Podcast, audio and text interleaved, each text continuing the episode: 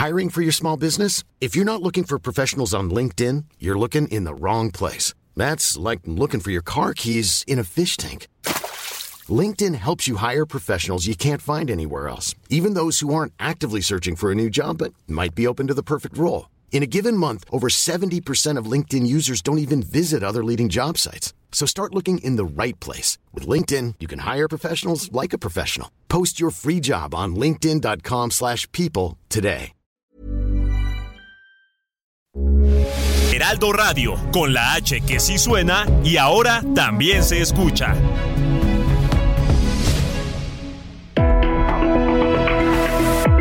Hablando fuerte, una visión actual del mundo laboral. Con Pedro Aces.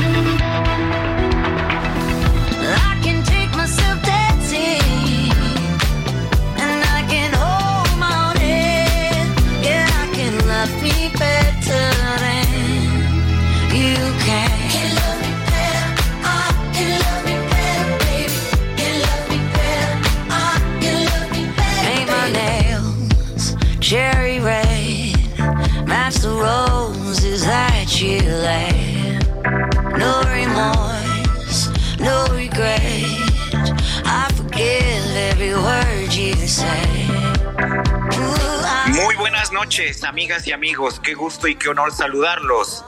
Este lunes 30 de enero, cuando son las 9 de la noche, tiempo del centro de la República Mexicana, en representación de nuestro senador y líder Pedro Aces Barba, que se encuentra ya en la OCDE, trabajando muy arduamente por los trabajadores y por los mexicanos. Aquí nos encontramos en vivo para toda la República Mexicana, para los Estados Unidos y para el resto del mundo. Todo este programa vamos a estar escuchando canciones del top 50 de Spotify Global. Muchas canciones ustedes las conocen, quizá otras las van a reconocer o las van a conocer. Así que acompáñenos esta hora con nosotros. Se nos acaba ya enero, este primer mes del año, y vale mucho la pena que todos y cada uno de nosotros hagamos una muy breve pausa para reflexionar sobre este inicio de año y así poder ajustar todo lo que sea necesario para que los siguientes 11 meses nos encaminemos a los propósitos que establecimos para este 2023. Se acerca también ya el 2 de febrero, el Día de la Candelaria, una fecha que marca el fin formal de las festividades decembrinas. Hay que ir recordándoles a quienes les tocó el niño en la rosca que este jueves no se hagan guajes, que les tocan los tamales, que no se les olvide. Recuérdenles a todos. Les tenemos un preparado, un programa cargado de mucha información. Información de todo lo que ha acontecido durante los últimos días y horas. Ya lo saben en cuanto a temas laborales, económicos y políticos, además por supuesto de otros tópicos de la vida cultural, del entretenimiento, de los deportes que se dan en México y en el mundo. Los invitamos a que se queden estos minutos a través de la frecuencia del Heraldo de México, que tiene presencia en todos los estados. Quiero saludar a Ángel Arellano en la producción, a Emanuel Bárcenas en la operación, a Gustavo Martínez en ingeniería, a Dionel en la transmisión en redes sociales y a mi amigo Luis Carlos. ¿Cómo estás, amigo? ¿Qué tal, Carlos? ¿Qué tal? ¿Cómo estás? Muchísimo gusto de estar aquí contigo esta noche, aquí en Hablando Fuerte con Pedro Aces. Como todos los lunes lo, lo hacemos, ya lo hemos estado haciendo desde hace más de tres años. Y, bueno, con el gusto también de saludar a toda la gente que ya se está conectando a través de las redes sociales oficiales del senador. Y como bien dices, Carlos, pues vamos a hablar de muchísimos temas, de muchísimos temas de actualidad. Por supuesto, fue un fin de semana cargado de mucha información deportiva también. Hubo muchos eventos que valen la pena que vayamos eh, discutiendo, que vayamos dialogando respecto a ellos y que la gente, por supuesto, también se sume a través de ellos en nuestra transmisión, que nos compartan sus puntos de vista. Tenemos una línea telefónica a su disposición, es el 55 56 15 11 74 es el número telefónico allá en la cabina del Heraldo Radio y Pedro Haces Oficial, las redes sociales del senador en Twitter, Facebook e Instagram. Carlos, pues un fin de semana cargado, cargado, como decíamos, de mucha información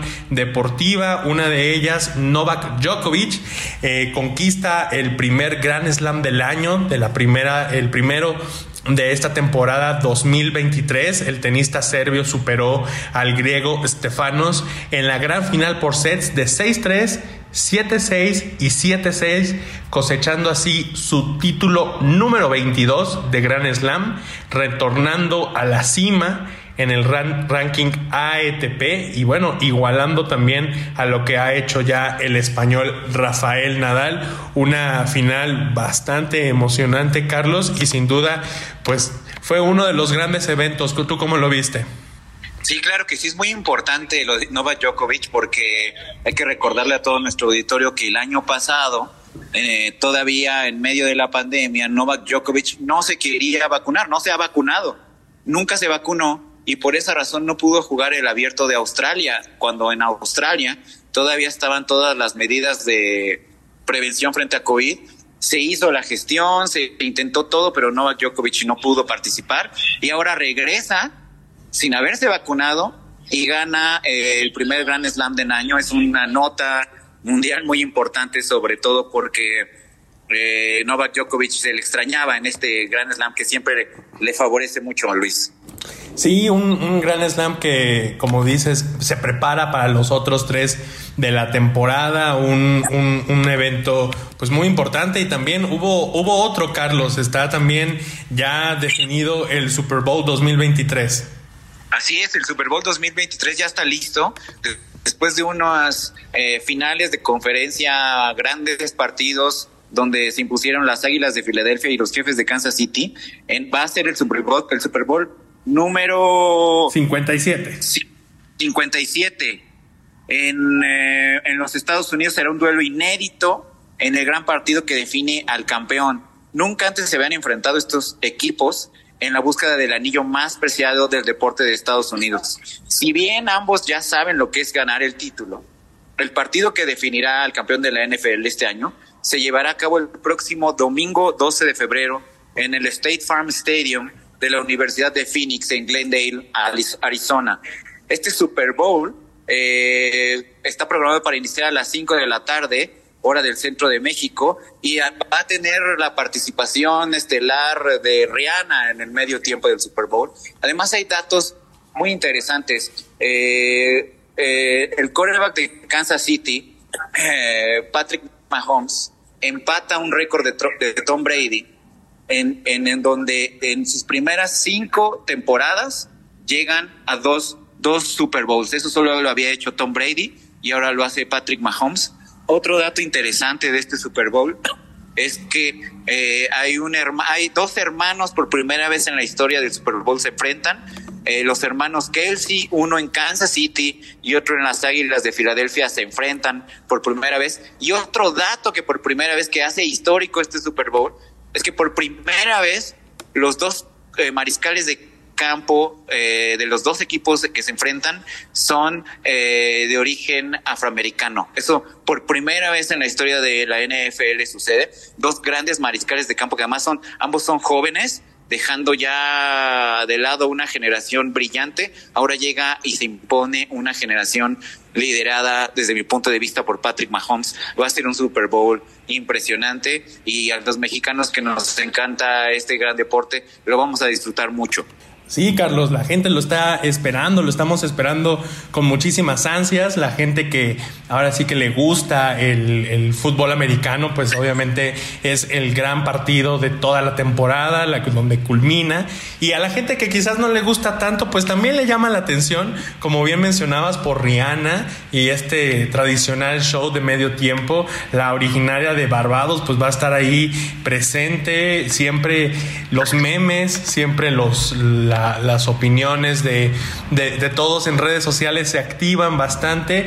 Eh, antes se hacía, recuerdo, en el primer domingo ¿no? de, de, febrero y ahora lo movieron para el segundo. Está programado para el 12 de febrero. Así es, así es. Vamos a estar muy atentos. Eh, va a ser un Super Bowl emocionante, va a ser un gran partido.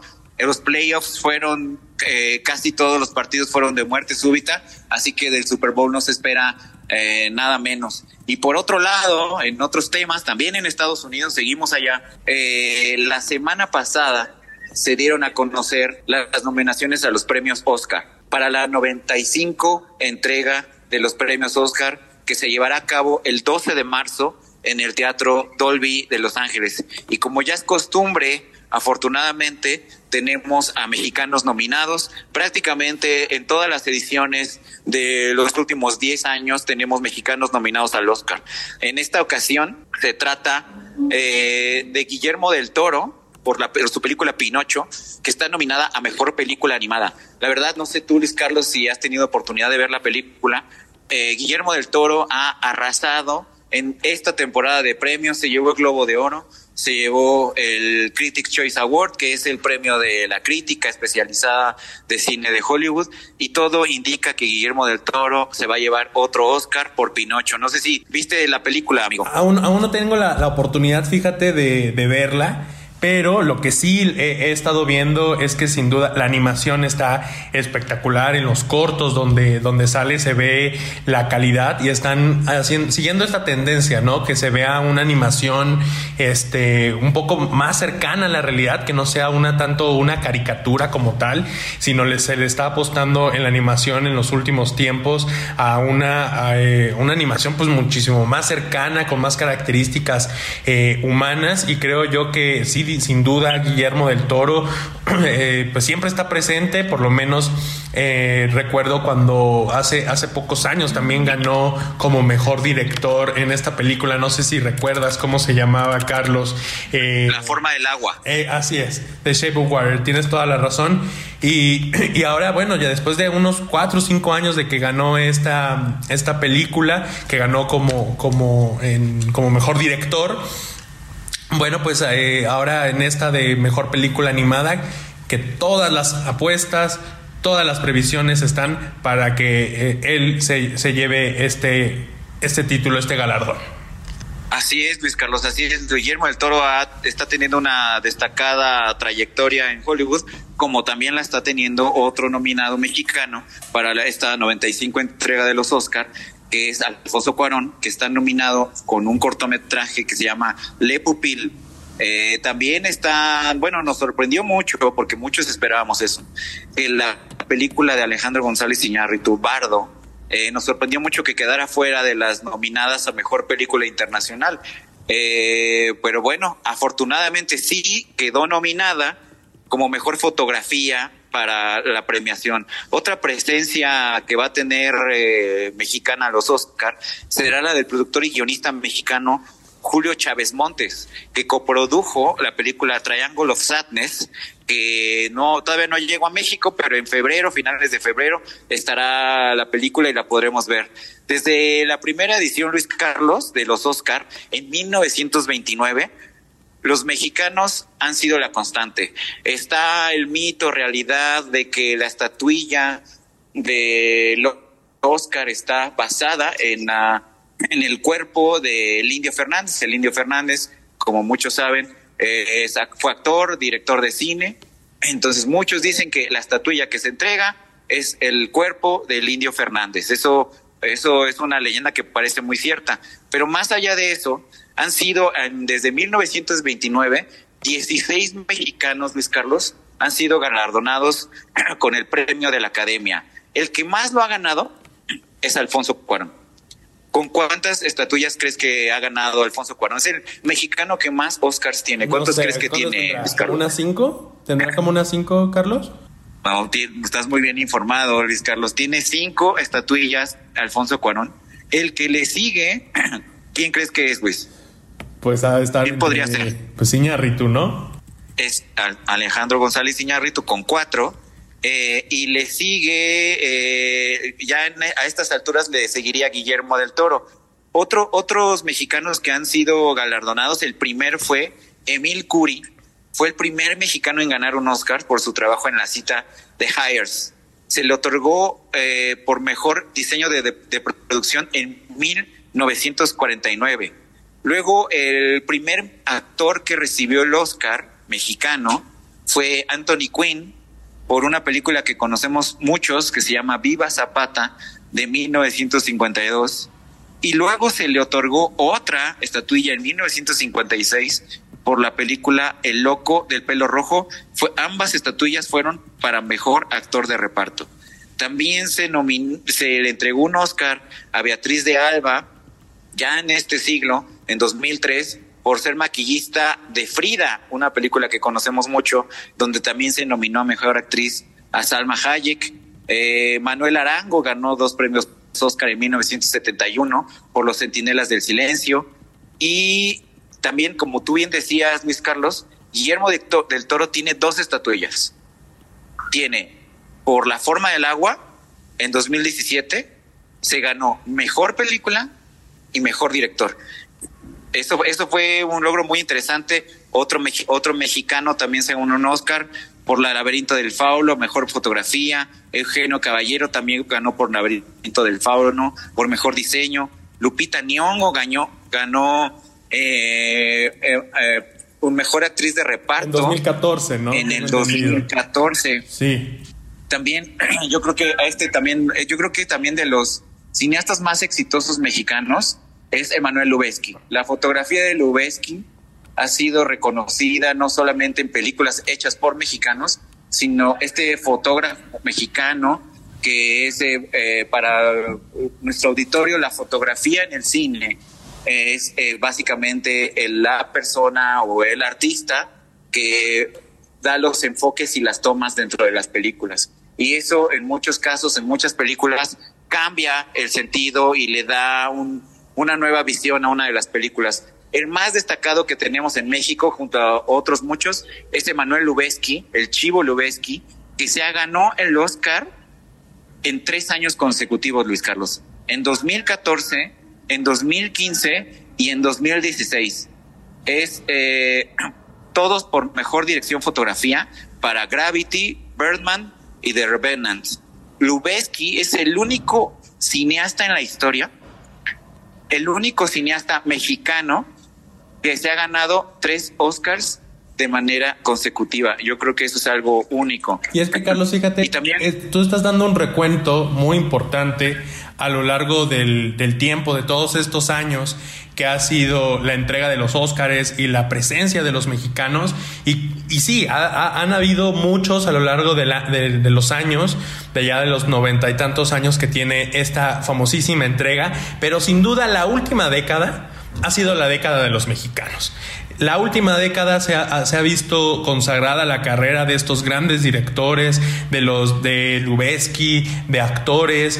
Ha, eh, ha sido constante eh, la presencia de México, incluso hasta dentro de películas extranjeras como la de Coco, que ganó a mejor película animada por ahí, no sé si del 2018 o 2019, y, que tiene una temática 100% mexicana y que siempre se le reconoce conoció por parte de Pixar, pues el, la forma en cómo México había contribuido con sus tradiciones a una de las mejores producciones de, Disney Pixar. Y bueno, pues eh, esta última década, de verdad que, como, como bien lo, mencionabas, ha sido presencia tras presencia de todos los mexicanos. Así es, Luis Carlos, y no solo ha sido en Hollywood, mucha gente de repente se escuchan comentarios Sí, bueno, que son mexicanos que ya se fueron a Estados Unidos, que ya están en Hollywood y no están haciendo eh, películas en México. Bueno, es que también hay eh, mexicanos eh, trascendiendo y siendo premiados en otras partes del mundo.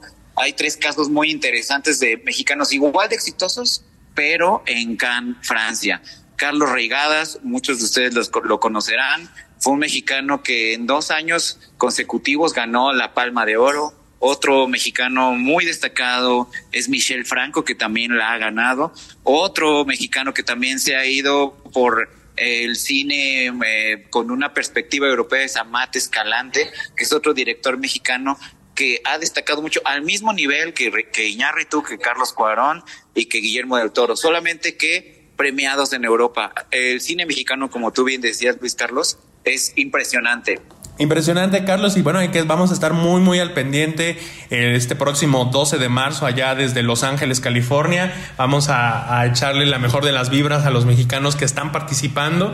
Y Carlos, aquí siempre tenemos de todo, de todos los temas. Y por supuesto, una de las temáticas más importantes que le encanta al senador Pedro Aces eh, exponer, por supuesto, por toda la labor que él realiza a lo largo y ancho del país, pues es la temática laboral. Y una de las notas de la semana fue eh, que el empleo formal ganó terreno en el pasado 2022. Se reportó que el mercado laboral sumó en el año pasado un millón de nuevos empleos todos ellos en la formalidad, que sabemos pues es tan importante porque eso significa que va acompañada de las prestaciones sociales de rigor, que va acompañada de vacaciones, que va acompañada de la seguridad social y es, eh, bueno, las, los eh, los sectores donde se dio este impulso más importante de manera más destacada fue en las actividades de servicios, principalmente en restaurantes, hoteles y el sector corporativo, un índice, una señal más de que la normalidad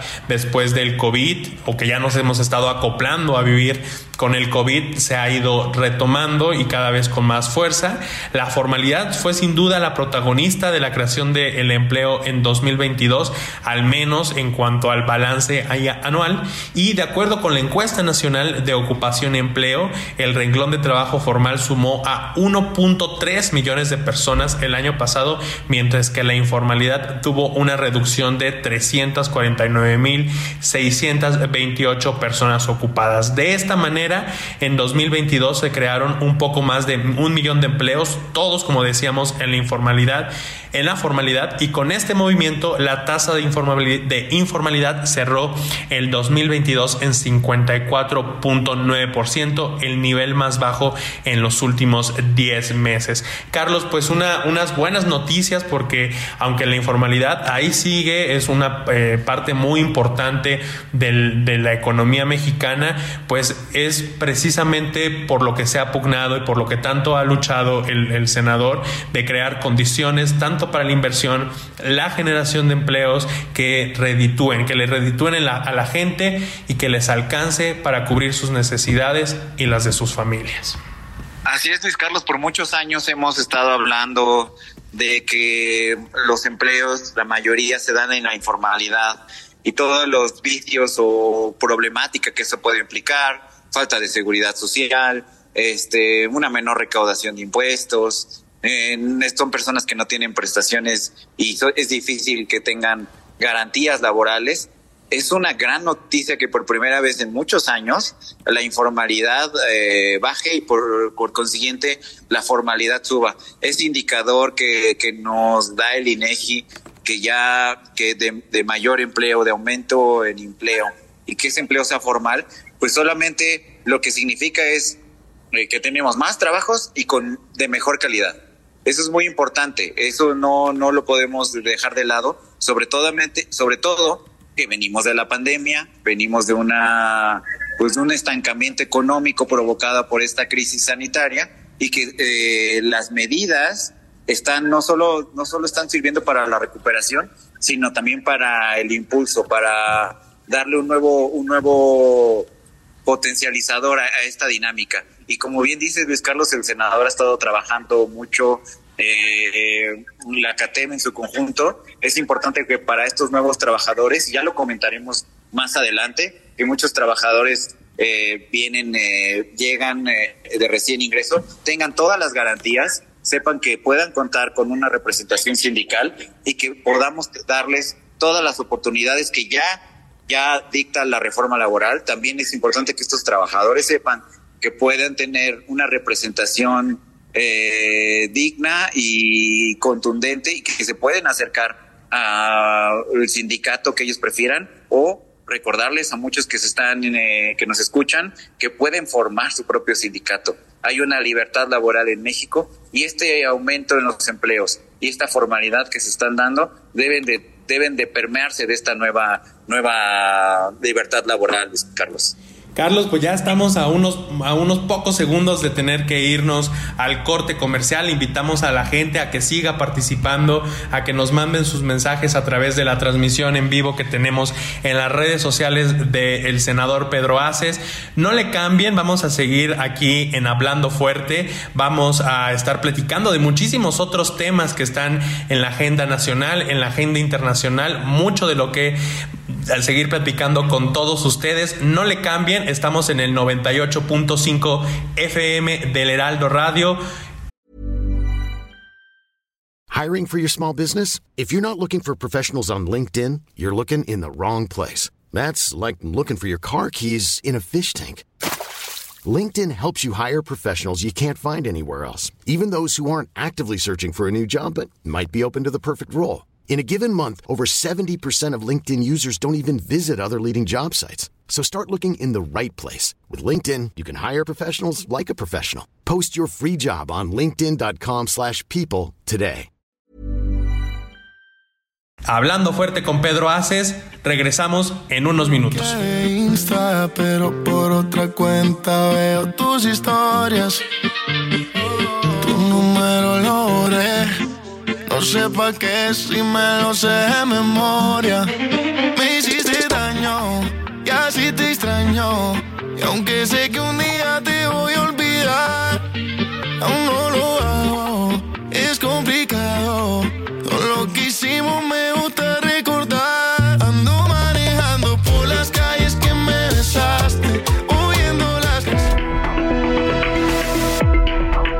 Escuchando Hablando Fuerte, el sindicalismo de hoy en la voz de Pedro Aces.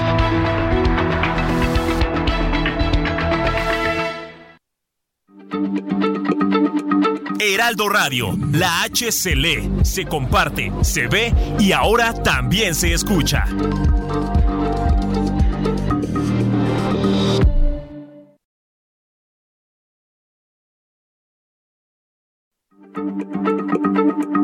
Heraldo Radio, la H se lee, se comparte, se ve y ahora también se escucha.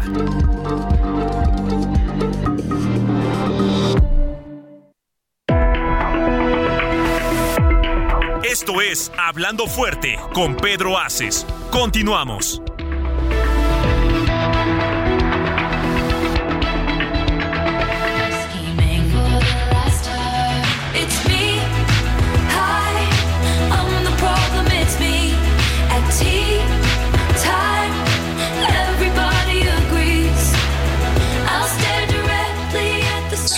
9 de la noche con 31 minutos y seguimos aquí de vuelta en Hablando Fuerte con Pedro Aces. Estamos muy a la expectativa porque este miércoles primero de febrero regresa el periodo ordinario en el Congreso de la Unión y vienen temas muy importantes para la agenda de los trabajadores. Dos son los grandes temas en donde hay que poner mucha atención porque son pendientes que eh, diputados y senadores eh, ya tienen eh, previstos en la agenda. Uno es la reducción de la jornada laboral y el otro es el trabajo en las plataformas digitales. En los últimos cuatro años se han concretado cambios importantes en, la Ley Federal de Trabajo. En el caso de la jornada laboral, hasta ahora se han presentado 10 proyectos de reforma para disminuir el límite legal de las horas de trabajo. Las propuestas son de todos los partidos y van desde reducir la jornada laboral, otras replantean el modelo semanal eh, para dar más tiempo de descanso. Son nuevos paradigmas que tampoco hay que imponer a rajatabla, sino que se tienen que discutir con mucha amplitud, tomando en cuenta todas las partes, todas las visiones, a trabajadores, a empresarios, a gobierno, como ha sido en las grandes reformas laborales de este sexenio. Un ejemplo fue la reforma de vacaciones, la esa reforma que amplía los eh, días de vacaciones de los trabajadores, nos puso el ejemplo de cómo se debe de hacer este diálogo y negociación, de cómo se deben de plantear las reformas en el Congreso. Es importante que no podamos eh, hacer de manera atajante eh, y establecer un tiempo determinado. Tiene que ser con el amplio consenso de todos. Eso tiene que ver con el tipo de actividad, puede también tener con el tipo de sector del que se trate, no todos los trabajadores eh, tienen el mismo tipo de actividades, Luis Carlos. Así, así es, Carlos. No toda, toda, cada sector tiene sus, sus distintas necesidades, sus distintas eh, modalidades. Y Carlos, oye, pues aparte, una, creo que una peculiaridad bastante importante de este periodo ordinario de sesiones que, como bien indicabas, empieza ya el primero de febrero, pues es que será el anterior, es la antesala al inicio del proceso electoral 2024. Creo que sin duda las fuerzas políticas ahí van a estar eh, ya planteando definitivas sus estrategias de qué van a apoyar, qué no, qué alianzas va a, haber, va a haber, qué personajes van a estar impulsando diversos temas con miras a cómo va a estar el panorama electoral en 2024, la definición de los candidatos. Se vienen, se vienen meses muy intensos, yo creo, de muchos debates, ¿no? ¿Cómo ves, Carlos? Así es, y eso definitivamente el proceso electoral de 2024 pues va a influir en todos los temas de la agenda legislativa. Irremediablemente los partidos harán las negociaciones para que un tema entre, un tema no entre, algún otro entre más light o algún otro vaya con todo. El, el proceso electoral del 24 está determinando la agenda política y eso irremediablemente también implica al Congreso de la Unión. Eh, por último, comentarles que en materia laboral en el Congreso, eso eh, también ya se pretende regular el trabajo de las aplicaciones digitales, como son los repartidores de, de, comida eh, y estos choferes de aplicaciones. En la CATEM sí es importante y esto lo ha dicho nuestro líder Pedro Aces, es importante hacer un llamado para que se cuente con una discusión madura y constructiva, que esté alejada de ideologías y que siempre tenga en el centro el bienestar de los trabajadores y sobre todo con un equilibrio entre una calidad en, el empleo, pero una con, una productividad eh, para todos los las personas trabajadoras y trabajadores de México. Y lo importante, Carlos, que se ha, se ha, hecho muy evidente en los últimos días, la necesidad de regular eh, todos estos tipos de trabajos por aplicaciones, una necesidad social real de nuestros tiempos, que todos eh, cumplamos con, con, las responsabilidades fiscales, con las responsabilidades eh, tributarias en el país y que por supuesto todos los trabajadores tengan pues ahora sí que sus derechos, sus derechos laborales estén garantizados plenamente. Vamos a estar muy al pendiente aquí en Hablando Fuerte con Pedro Aces de toda la temática que se va a estar desarrollando durante los próximos meses de trabajo allá en la Cámara de Diputados y en la Cámara de Senadores. Y bueno, también Carlos, uno de los, ya hablando en temas internacionales, vámonos con el tema internacional, sin duda uno de los grandes eh, temas de la semana pasada pues esta, pues sí, se puede llamar escalada en la tensión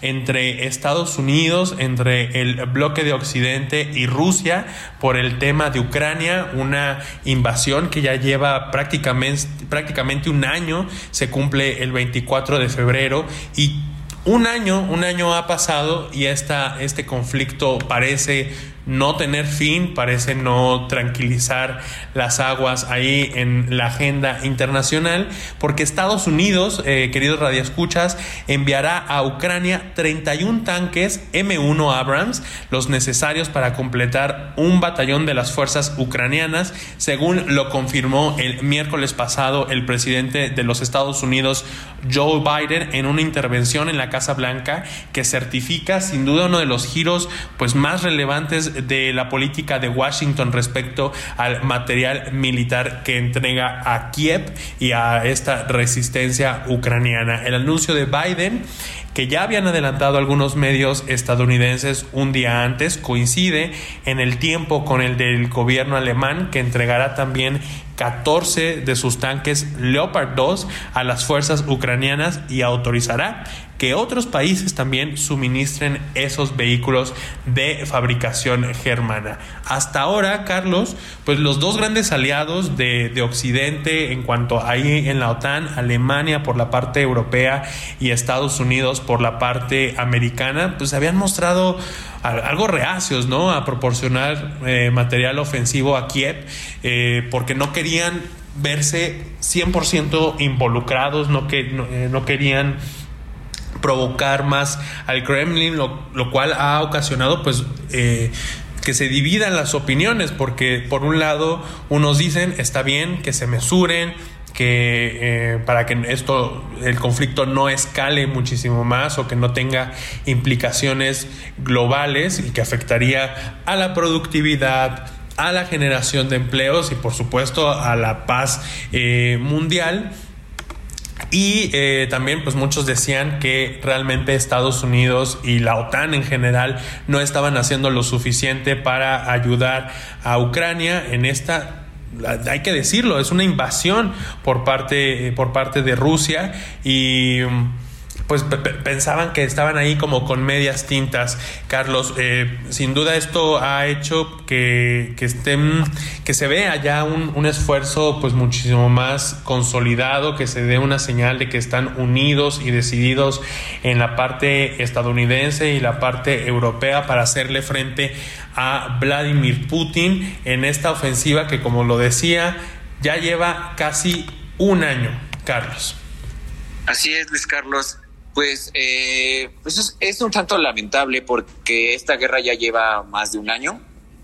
Está rebasando prácticamente el año de, de la invasión. Y cuando ya se había una relativa calma, ahora se ve una intensificación con esta, esta noticia que tú estás comentando. Eh, es muy importante también decir que no es una no es un avance unilateral del gobierno de Estados Unidos ni del presidente Biden, es un, es un esfuerzo compartido, como tú bien decías, de junto con Alemania y también con, eh, con el respaldo de Manuel Macron de Francia, de, de Italia, del primer ministro británico Rishi Sunak y de, de muchas otras naciones de la OTAN sobre todo, que ya están respaldando esta esta, esta posición. Hay que recordar que Estados Unidos una parte importante, y esto también hay que decirlo, una parte importante del discurso y de la narrativa norteamericana es el apoyo al presidente de Ucrania. No por nada, el, el año pasado, el presidente de Ucrania fue nombrado como el personaje del año eh, por la revista Time y constantemente a, a, su, a su esposa, a la primera dama de Ucrania, se le brindan reconocimientos, se le brindan espacios dentro de, la, dentro de los medios de comunicación estadounidenses.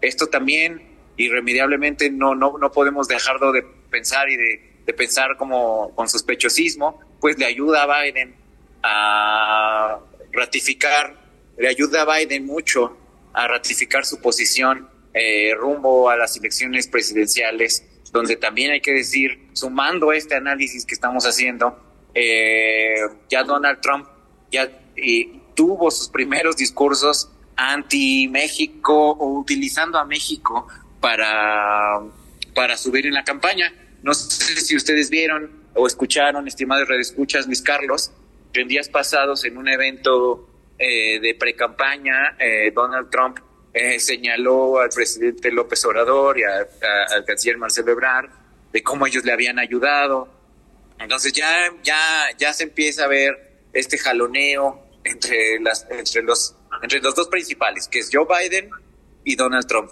Joe Biden, pues sus mecanismos de acción son estas acciones ejecutivas, presidenciales, que puede hacer y que al público norteamericano le encantan. Al público norteamericano le encantan ver a un jefe de Estado fuerte y líder global, y, y sobre todo en tiempos de guerra. Entonces esto se alinea, Luis Carlos, con todos estos intereses. Es que sí, ya va, ya también ya viene el proceso electoral en los Estados Unidos y como, como bien señalas, ahí Donald Trump ya levantó la mano claramente de que él está buscando ser el candidato republicano para el proceso electoral que vivirá nuestro vecino del norte el próximo año también. Y ahí se verá, pues también, eh, no únicamente de los demócratas, Carlos, una respuesta pues del otra ala, del otro grupo de los republicanos encabezados por figuras como el el gobernador de Santis de Florida, a ver qué reacción tiene, a ver si suma a esta narrativa que está impulsando el expresidente Donald Trump. Y como bien decías también, eh, el, presidente Zelensky se ha, se ha estado posicionando mucho, como bien dices, en Time, en la revista Time, ha, ha, aprovechado todos los foros a nivel global para eh, hacer pues una, señalar lo que está viviendo su país, se le ha recibido en diversos parlamentos alrededor del mundo, en la Unión Europea. Es también un nuevo tipo de guerra, un tipo de conflicto eh, que se está viendo de utilizar eh, ahora sí que los medios de comunicación, las redes sociales eh, y todos los elementos diplomáticos para ejercer presión al, al, gobierno ruso. Sin duda estamos viviendo pues momentos, momentos claves, Carlos, para el mundo en, en todo lo que tiene que ver con política y economía.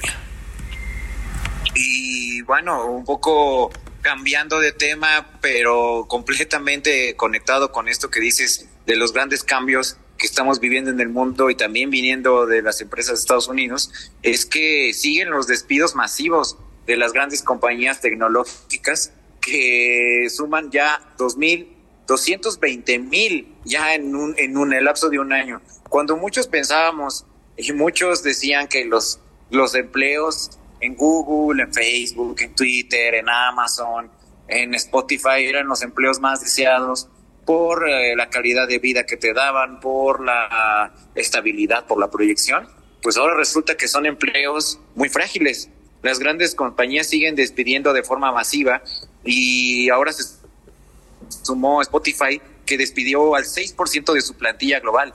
Eh, por ejemplo, Alphabet que es eh, la empresa matriz de Google, ya lleva 12 mil despidos hasta la fecha. La mayor cifra de despidos desde que comenzó todo este panorama. Eh, Microsoft ya lleva 10 mil despidos, o el 3% de su plantilla. Facebook, Meta, Meta, que es así, así se llama la empresa madre de Facebook, Instagram y WhatsApp, ya lleva 11 mil despidos, Luis Carlos. Creo que tú tienes por ahí más, más cifras. Hay otras cifras preocupantes, Carlos. Amazon, 10 mil despidos. Esta eh, plataforma tan, tan grande de, de envíos.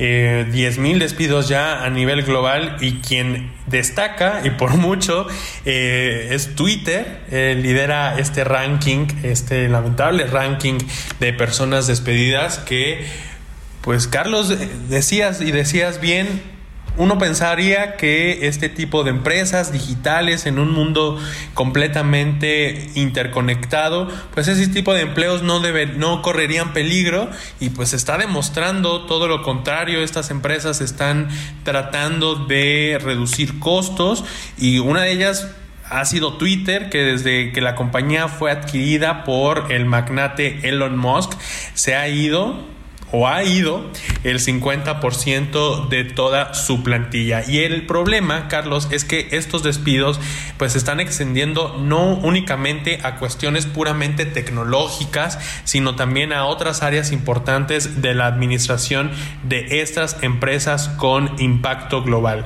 que un gran número de personas utilizamos estas plataformas, todos estos servicios y que debemos tener un ojo bien puesto porque aunque sean eh, a lo mejor en algunos otros países o sean eh, empleos digitales, tienen una repercusión también en el bolsillo de, de sus trabajadores. Y nosotros como usuarios que utilizamos estas, estas plataformas debemos poner un, una, una, lupita por ahí, ¿no? Porque no hacernos de la vista gorda porque son cosas que están, que están afectando a muchísimas personas alrededor del mundo.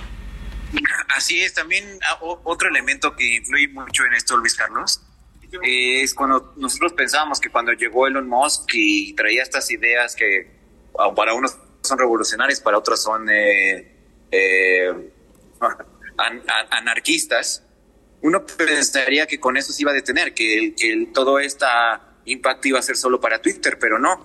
Y es que también estamos viendo en estas empresas que estos proyectos, estos grandes proyectos que han tenido en el caso, por ejemplo, de Facebook, que es el metaverso, pues no han dado los resultados o no han recibido la suficiente atención y no han tenido el suficiente impacto que se esperaba. Facebook esperaba que con, con esta reestructuración que hizo al convertirse en meta, con esta introducción del metaverso, donde para los que radio escuchas eh, que, nos hacen el favor de, escucharnos, el metaverso es básicamente la vida en línea, la vida en línea y nuestras eh, alter egos y nuestras versiones digitales en línea. Eh, Facebook ya tenía previsto que nosotros íbamos a pasar más tiempo en línea que en la vida real y que íbamos a estar comprando en línea para nuestras propias versiones en línea. Esto definitivamente es así como se escucha, un poquito, un poquito lejano todavía y eso ha impactado en, eh, en las finanzas de Facebook, por ejemplo. Y lo mismo pasa en, con otras grandes empresas tecnológicas en que estos grandes proyectos no han, no han sido rentables en lo inmediato y esto sumado a la, a la, a la pandemia y a, y a ciertas crisis que se están dando, pues esto impacta inmediatamente en los trabajadores. Es importante también aquí destacar eh, y vigilar y estar muy atentos a las condiciones en las que estos trabajadores son despedidos y las condiciones en las que son eh, compensados, porque como, todo, como todos sabemos, los trabajadores de las empresas digitales no cuentan del todo con todas las regulaciones, con todas las, las garantías que, que con los trabajos de alguna manera más comunes. Eso acaba de pasar. Eh, como muchos, muchos saben, Amazon apenas formó su sindicato en Estados Unidos. Incluso hace poco, hace un par de semanas, Starbucks, eh, los trabajadores de Starbucks tuvieran una victoria, victorias que para los trabajadores de otro tipo de, de, sectores son más comunes, para los trabajadores de las tecnológicas no lo son tanto. Es por eso que estos más de 200 mil personas despedidas de las grandes tecnológicas tienen definitiva, son un mensaje y tienen un impacto para toda, para toda la sociedad en el mundo, Luis. Carlos, pues vamos a estar, vamos a estar ahí echando ojito a este tema, no lo vamos a soltar, vamos a ir actualizando estas cifras y estando muy pendiente de lo que va a ser. Y Carlos, nos quedan cinco minutitos a este programa que como siempre lo decimos, se nos va como agua y que agradecemos la confianza del senador por habernos ah, permitido los micrófonos en esta ocasión, porque anda de viaje, Carlos. ¿A dónde van? ¿A dónde van? Así es, Luis Carlos, qué bueno, gracias por, por mencionarlo. El senador ya se encuentra en París porque está ya sosteniendo reuniones en la Organización para la Cooperación y el Desarrollo Económico.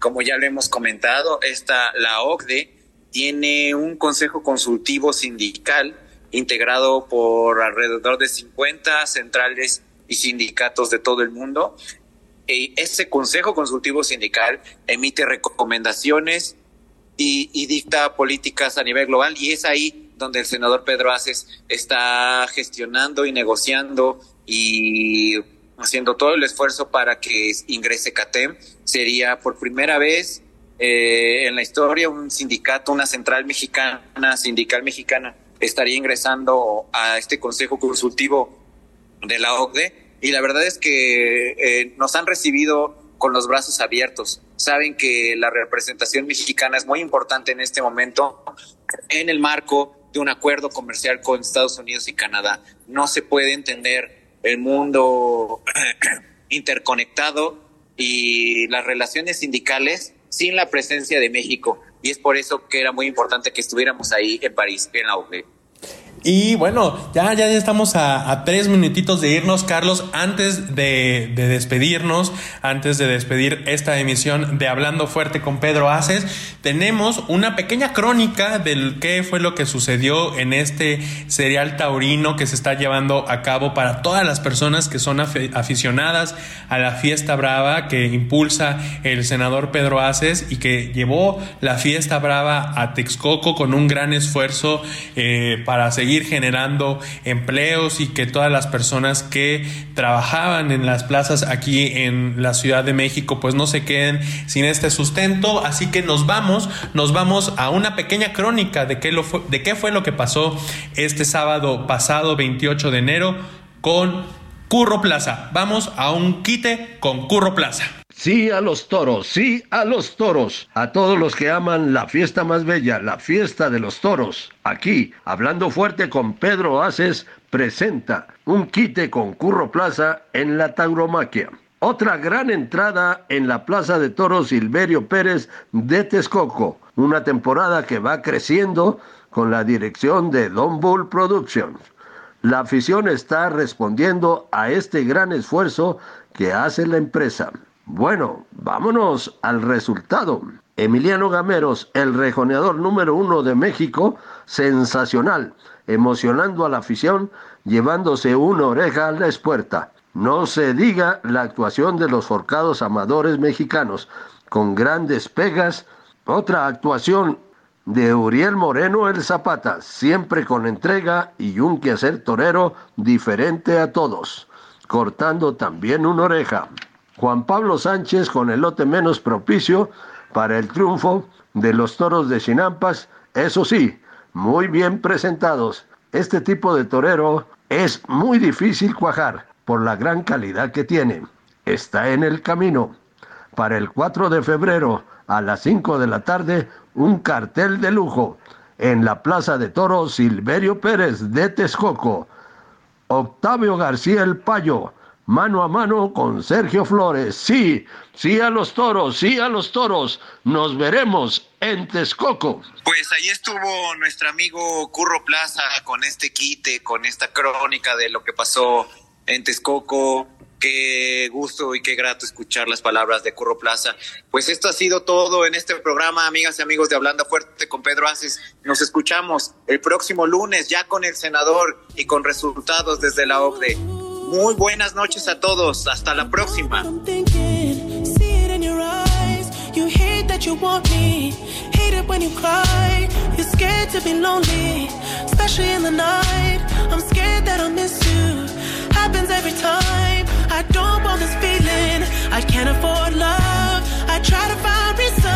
to pull us apart. It ain't working, cause you're perfect, and I know that you're worth it. I can't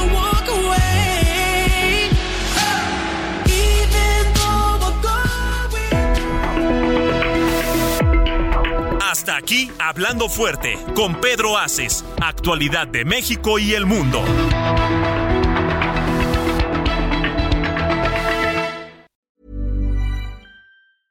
Mom deserves the best, and there's no better place to shop for Mother's Day than Whole Foods Market. They're your destination for unbeatable savings, from premium gifts to show-stopping flowers and irresistible desserts. Start by saving 33% with Prime on all body care and candles. Then get a 15-stem bunch of tulips for just $9.99 each with Prime. Round out Mom's menu with festive rosé, irresistible berry chantilly cake, and more special treats. Come celebrate Mother's Day at Whole Foods Market.